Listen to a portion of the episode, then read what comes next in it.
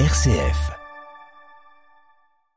Nouvelle chronique aujourd'hui de bouche à oreille avec Aurélie Dassini de Verifoodie et Bruno Imbert des Pépinières Imbert. Bonjour à tous les deux.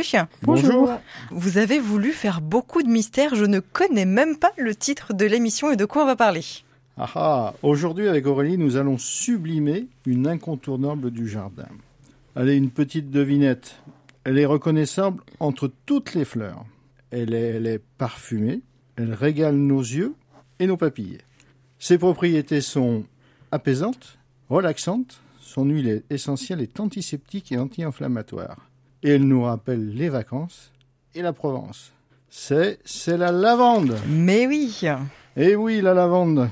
Vous savez, elle pousse partout, elle préfère les sols secs et calcaires. C'est une costaud. Elle brave les gelées, elle résiste au sec. Elle peut atteindre un mètre. On en énonce plus de 30 variétés. La plus connue, c'est le lavandin. Elle est distillée en Provence et elle dégage un parfum camphré. Dans nos jardins, la plus commune, c'est la lavande angustifolia.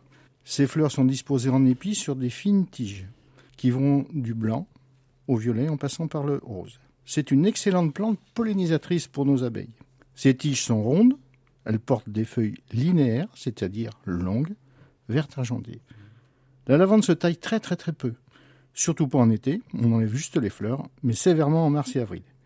En cuisine, elle parfume une viande, un poisson, une crème glacée, elle peut aromatiser aussi un vinaigre ou une huile d'olive. Allez, Aurélie est à son piano, elle nous a composé un plat étonnant. Alors moi, je vous propose aujourd'hui un gigot d'agneau à la lavande. On va prendre un gigot d'agneau, une épaule d'agneau. On va la contiser. Alors, je ne sais pas si vous savez ce que ça veut dire. C'est-à-dire qu'avec un couteau, on va insérer la chair et on va mettre dedans des branches de lavande. On va en mettre à peu près 10 dans la chair de la bestiole, on va dire ça comme ça. On peut rajouter aussi un petit peu d'ail si on veut pour contiser avec de l'ail. Donc, on prend les gousses d'ail entières, on les pèle et puis on les met aussi, après avoir fait une incision avec le couteau, dans la chair on sale, on poivre, on pose ça sur une plaque qui va dans le four et on va le cuire tout doucement, le plus doucement possible. On va le cuire à entre 90 et 100 degrés et on va partir pour au moins 10 heures de cuisson. Donc on peut faire ça la nuit, ça dérange personne, il va rien se passer, vous inquiétez pas. Bon bien sûr on l'aura salé poivré, vous aviez compris. On peut l'arroser avec, avec un petit peu d'eau. Le fait de le cuire tout doucement, ça va dégager, euh, son sucre va rester à l'intérieur de la chair et va donc euh, rendre la viande encore plus tendre. On peut éventuellement l'arroser de temps en temps, mais moi je suis pas trop pour, donc on peut le cuire tout doucement, en chaleur tournante, le plus longtemps possible. Comment je sais que c'est cuit? Ben, C'est pas compliqué, il faut moins que ça dure 10 heures. Et après je prends mon couteau et si ça s'enfonce tout doucement, c'est que c'est cuit.